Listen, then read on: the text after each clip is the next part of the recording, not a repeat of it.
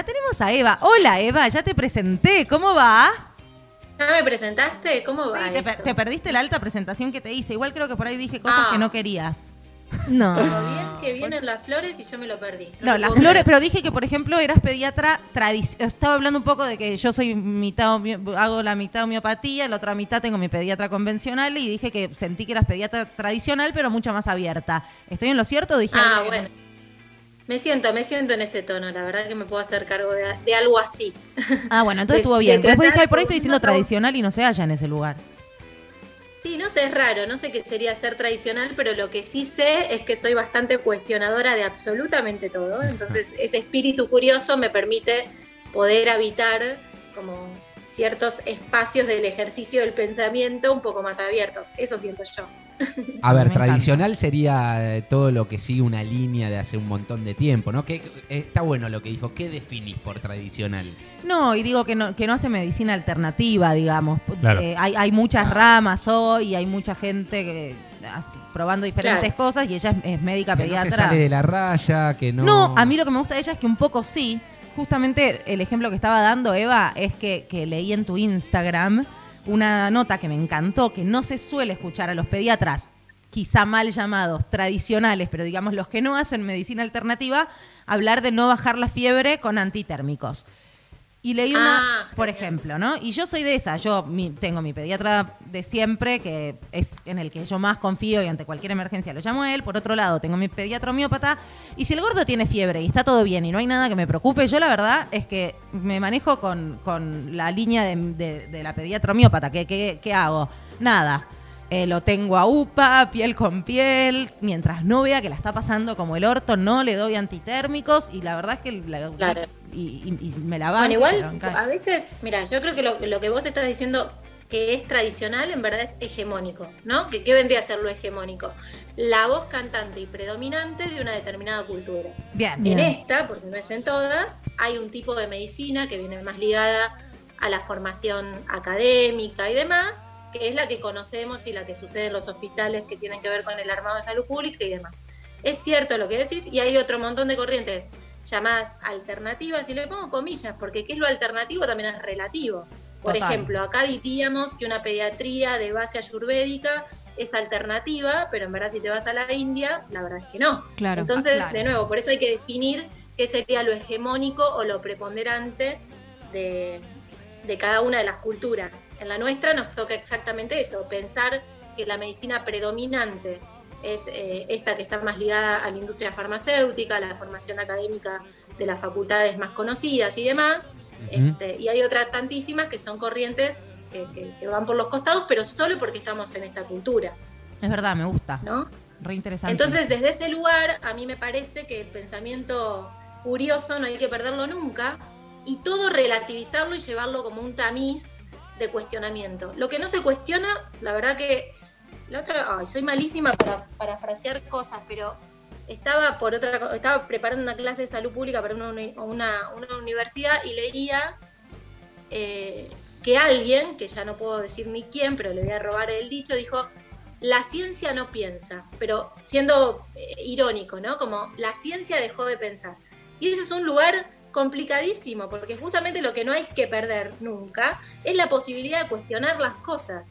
Entonces, cuanto más cuestionás, seguramente estás un poquito, y también le meto comillas, pero más acercado a la verdad que si dejaste de cuestionar y tomás a rajatabla lo que te bajaron de tu formación convencional, tradicional, hegemónica o, o como le querramos decir. Totalmente. Es un sí. poco eso. ¿Y, y, eh, a qué te referís cuando, cuando decís que, que ejerces eh, la, la pediatría también contemplando los derechos del niño y la familia, que me parece de lo más importante e interesante?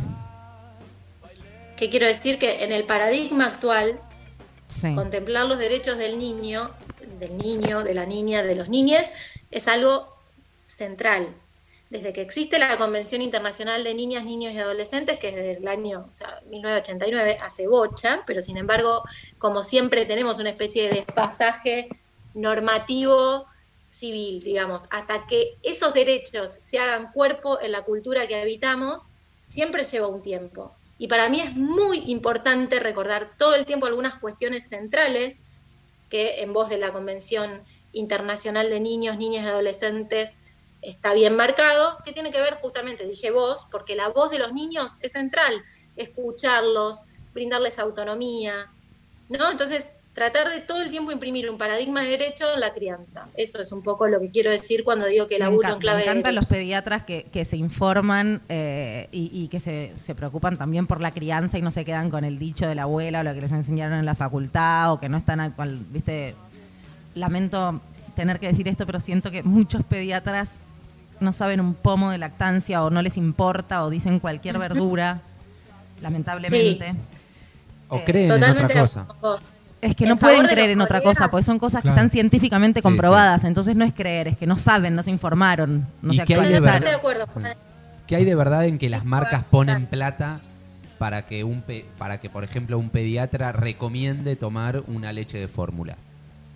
Ahí abrís un mundo, porque hay muchas cosas, ¿no? Primero lo que tengo que decir es que es cierto algo del orden de la no formación en lactancia y que es un agujero negro que hay que ya empezar a cubrir. Ay, por favor, hay que trabajar por eso. Hay que elaborar por eso todo el tiempo. Es, para mí es una línea casi de militancia. Es muy importante que, que, digamos, ese lugar vacante que tiene que ver con la formación eh, eh, en lactancia esté cubierto desde la Facultad de Medicina y no lo está. Entonces, ese es un primer escotoma académico fuerte. Los no los pediatras. Porque aparte la salud del niño, sos pediatra y la lactancia es la salud del niño prácticamente para toda la vida. ¿Cómo no van a estar actualizados en, en, lactancia o darte leche de fórmula la primera que el pibe pesa 10 gramos menos de lo que en teoría una tabla dice que debería pesar? Totalmente de acuerdo. Totalmente de acuerdo. Entonces, creo que hay como muchos determinantes que van condicionando esa falta de conocimiento por parte de los pediatras y una es esa que dije recién. O sea, la facultad no lo contempla como una línea académica central y eso ya es un problema. Segundo problema, la residencia. La residencia de pediatría, que sería la instancia más convencional para, digamos, configurarte como pediatra más adelante, lo tiene contemplado, pero bastante tangencialmente, no es, de nuevo, no, o sea, te formás en eso, pero no es una línea de trabajo central. Es medio tangencial. Entonces, un segundo problema. Un tercer problema, cuando estás ya metido en el ejercicio de la pediatría, empieza a pasar, y en esto me pongo re solidaria con los colegas pediatras, mm. que a diferencia de otras especialidades, además de que está mal paga, está tercerizada por las obras sociales y demás, a los pediatras les brindan, para que tengan un sueldo digno, 15 minutos por paciente. Y en esos 15 minutos, básicamente no llegaste ni a preguntar cómo estaba. Entonces, para mí la pediatría empieza a estar viciada a raíz de la precarización laboral de los pediatras. Claro. Lo digo para ponernos más empáticos, no es que alguien tiene la culpa. Acá hay un montón de determinantes que van generando un condicionamiento del ejercicio pediátrico que desde mi punto de vista empieza a no estar bueno, porque no hay tiempo para la escucha. ¿Existe esto que dice Sebi? De, que yo nunca lo había escuchado, que se les paga, que no sé, una marca de leche de fórmula le paga un pediatra porque la recomiende. ¿Escuchaste esto alguna vez? Eh, no, eh, bueno, un poco indirectamente sí, si vos vas a cualquier congreso de pediatría, hay marcas de leche de fórmula que lo sponsorean, si es por eso. Claro. No, no me parece de manera, digamos, tan directa para no fantasear, no es que un pediatra no te habla de, lactancia porque en verdad tiene un sueldo de, de, ah, los sucedáneos de leche materna, pero no tan groseramente así, pero sí es verdad que hay un condicionamiento más indirecto. Si vos decís, en un congreso donde se supone que el fomento de la lactancia materna es una línea central, pero a la vez tenés un cartel gigante de una marca de leche maternizada y bueno, es un poco paradojal de mínimo. Claro. Eva, bueno, qué contradictorio esto que decís. Este, a ver, la leche de fórmula, para, para que quede claro eh, y que nos puedas decir vos lo que opinas, ¿no? Lo que yo tengo en la cabeza es que, a ver, a una madre que no puede dar de mamar por un problema propio, realmente te soluciona un problema. ¿Estamos de acuerdo en esto? En ese caso te lo soluciona. De acuerdo, no estoy diciendo exacto. Y está buenísimo. Ahora, el problema es cuando, cuando vienen y te dicen, che, bueno, deja de, no sé, dale leche de fórmula a partir del año porque pim pum pam. No, ah, eso es lo que está mal. No, lo que está mal también es que, para mí, Eva, obviamente me corregís, pero siento que hay toda como una tabla de peso y no sé qué, y que si el niño no recuperó el peso del nacimiento a los 10 días, ya el pediatra te encaja la leche de fórmula en vez de mandarte a ver una puericultora que te ayude con tu lactancia, que le va a dar cosas mucho más interesantes a tu hijo para toda la vida, ¿entendés? Ok, pero tiene el lado bueno, digamos. Tampoco lo hundamos abajo de la No, tierra. no, no es necesaria, perdón. Salvó a varias madres, digo. di- Para mí no es necesaria, es un medicamento, de hecho, la leche de fórmula, ¿no es cierto, Eva? Creo que sí, bueno, de alguna manera sí, depende de cuáles, no son leches medicamentosas, que es otro como otro capítulo dentro de lo del Bueno, gran a, a- a mí en la, en, en la carrera de puericultura me decían, es un medicamento que se es como, es una leche que se tiene que indicar eh, como si fuese por decirte un parto una cesárea, de ser necesario, no es que tenés que complementar porque, o sea, digo, para mí Sí, es que innecesaria que- si la madre está bien y le puede dar la teta. Ahora, si no se te canta el culo darle la teta a tu hijo, te querés ir a trabajar, Eso, no te querés sacar leche, le querés dar leche de fórmula, te rebanco, todo bien, aguante. Perfecto. Pero Eso no podemos decir que es lo mejor o que da lo mismo, ni en pedo. No, no. No, exactamente. A mí igual me parece que hay como varias, varias líneas que se cruzan. La primera es, bueno, menos mal que en el siglo XX se pudo pulir la tecnología de las leches maternizadas, porque si no, muchos niños que por algún motivo no recibían lactancia de manera directa, hubieran estado al horno, al- Sí. y lo estuvieron. De hecho, la mortalidad infantil estaba altamente asociada a, por ejemplo, tomar leche entera de vaca. Entonces, es, es como muy complejo el tema, entonces no se puede ni criminalizar ni beatificar la leche de fórmula. Creo que hay que entenderla como una herramienta más con la que contamos en caso de no contar con una madre dispuesta por deseo o por lo que haya sido Claro. que le haya atravesado esa mujer y que no pueda llevar adelante una lactancia directa. Yo, perdón, cierro el tema lactancia, me operé las tetas, si no le puedo dar teta a mi próximo hijo, creo que me suicido. Eso tampoco es así, no debería. porque, No debería, no, no, y el chabón me dijo que no me tocó la glándula ni nada, pero eh, tipo sería mi Por peor eso, ¿no? karma por hija de puta. Pero, Ay, pero por si. favor, deja, si- deja el látigo de. Ah, el látigo. Cuando parís, parís al pibe y un látigo. No me jodan. la culpa el y la tema es que el maternidad látigo son lo teníamos mejores de amigas. antes. Perdón, Facu te quería preguntar algo. Yo, bueno, aprovechando que salimos un poco de la lactancia, quiero saber qué, qué viene pasando con los chicos y con la cuarentena. Me parece que vos siendo pediatra debes tener un montón de consultas de chicos que por la cuarentena hoy en día se sienten, y por no poder ir al colegio y, y por estar con sus compañeros y vivir esa experiencia, deben tener algunas cosas que les deben estar pasando y nos gustaría saber qué, qué, qué visión tenés al respecto, qué te, qué te fueron a, a presentar estos, estos Sí. chicos. La verdad, lo más impactante de la cuarentena para mí es cómo deja visibilizada la diversidad de infancias que existen en este país y la simetría puntual, justamente hablábamos de derechos al principio, eh, la simetría en el acceso a los derechos, ¿no? No, no- no se puede hablar de les niñes como concepto general en esta etapa, porque hay mucha diversidad, mucha diferencia en las oportunidades que tiene cada uno de los, nen- de los nenes de este país y eso lo hace gravísimo. Entonces, en ese sentido, yo creo que no hay que universalizar, no, no se puede pensar cómo, cómo le está pasando la infancia en la cuarentena, porque hay demasiadas diversas realidades. Entonces, lo primero que quiero decir es, pues si no pensamos, casi que se banaliza y, y se, se piensa como, ay, pobres nenes, no ven a los amigos. Bueno, pero hay cosas como más graves todavía. Sí. Hay nenes que no están teniendo ni siquiera acceso a la tecnología para poder tener continuidad Escolar. escolar, por ejemplo. Entonces, digo esto como intro para pararme en un lugar y que no se tome como una banalización y pensar que únicamente lo más grave que le puede pasar a un chico es que no vea a los amiguitos de No, la y escuela. tam- también Están pasando cosas mucho más graves. Parece que en las casas, lamentablemente, eh, la violencia familiar también se, se aumentó, se intensificó con la cuarentena. Bueno, eso tampoco lo podemos ratificar, pero sí sabemos que lamentablemente un, digamos, el, el- el lugar que teóricamente tiene que ser más seguro para un niño por derecho, que es la casa, muchas veces no lo es. Sabemos que los abusos sexuales, el maltrato físico y otro tipo de vulneración de derechos ocurren en la mayoría de los casos en el núcleo familiar. O sea que eso ya constituye una tragedia de base. Sí. Totalmente. Uno po- podría inferir que la cuarentena, que es un momento donde, eh, digamos, estamos eh, más atomizados, digamos, que, que la familia queda como, como núcleo directo y estos pibes pierden la posibilidad de ir a la escuela, que puede ser un lugar de contención o un, o- o un potencial lugar para develar estas vulneraciones de derechos, no está. Y por ende podemos inferir que eso constituiría un lugar de, vulnera- de, do- de doble vulneración de derechos para estos pibes. Y por Pero otro bueno, lado, también tema, sabemos que hay un montón. Los niños no están más angustiados. Yo tengo una amiga que, que tiene una nena bastante grande, de 11, que está con temas, ¿viste? Como muy angustiada, que sale y le molesta el barbijo, pero a su vez no se anima a sacárselo. Le da miedo que le pase algo a la familia, como que siento que...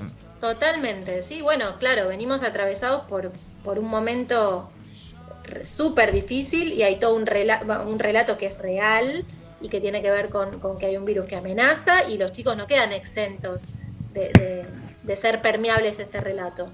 Por ende, es lógico que estén angustiados porque tienen criterio de realidad. Están angustiados porque es una situación angustiante. sí. El tema es también cómo leer eso. A veces la angustia no es, no tiene por qué ser sinónimo de cosa apocalíptica y, y- y- e hito indigerible de la vida. Yo creo que acá muchos pibes van a salir resilientes siempre y cuando tengan la contención familiar y, la- la- y también la contención social, no solo familiar, sino social, necesaria para poder atravesarlo. Lo primero que tenemos que desarrollar como familias es la empatía, la empatía con ellos. Es lógico que se sientan así, no tendríamos por qué estar esperando otra cosa. O ustedes están más felices desde que existe No, esta no, situación de la pandemia. De no, hecho, es entonces ¿por qué sano- los pibes estarían Claro, ¿Cómo? de hecho es sano, me parece, que, que muestren su angustia, que la puedan expresar, porque es una situación totalmente angustiante. Entonces ellos también la viven así.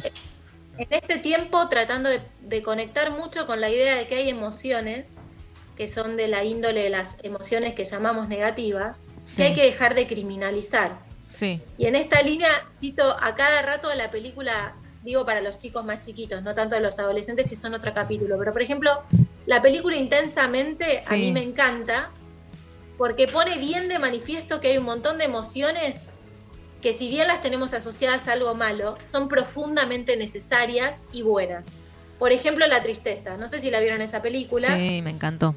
pero además de que el, el personaje de la tristeza aparece como un personaje simpático, bastante agradable, a diferencia de lo que tendemos a pensar cuando pensamos en la tristeza, eh, en esa peli se encarga muy bien de ilustrar que la tristeza tiene una función bien necesaria y que tiene que ver con la metabolización de los problemas.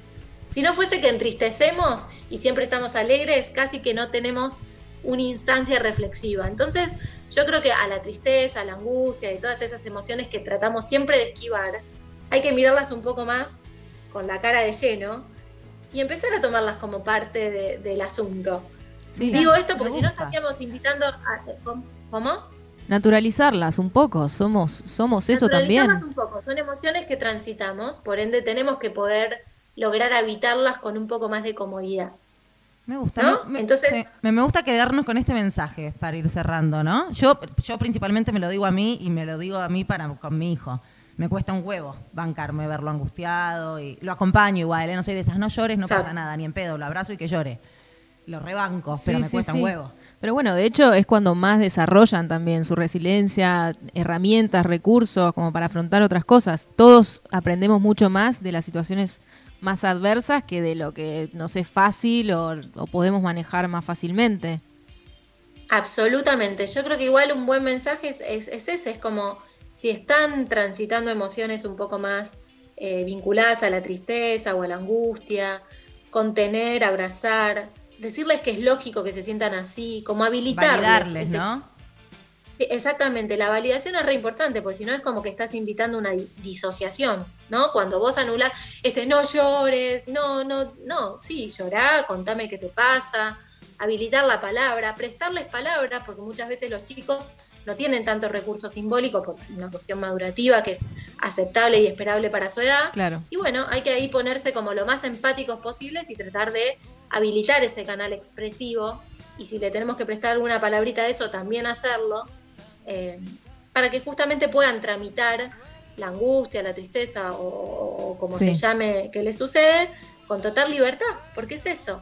Después se van a poder reponer y estoy segura que los, los niños que están contenidos van a poder salir de estos lo más ilesos posible. Bueno, Como los gracias, adultos Eva. Me encantó. bueno, Me no, encanta, me encanta siempre tener data. Y creo que Facu hace podcast de esto después, así que te lo, te lo, te lo voy a pasar. Para que lo podamos Dale, compartir en nuestras redes. Mil, mil gracias, Eva. Genio total. Por favor, abrazote grande. Beso grande.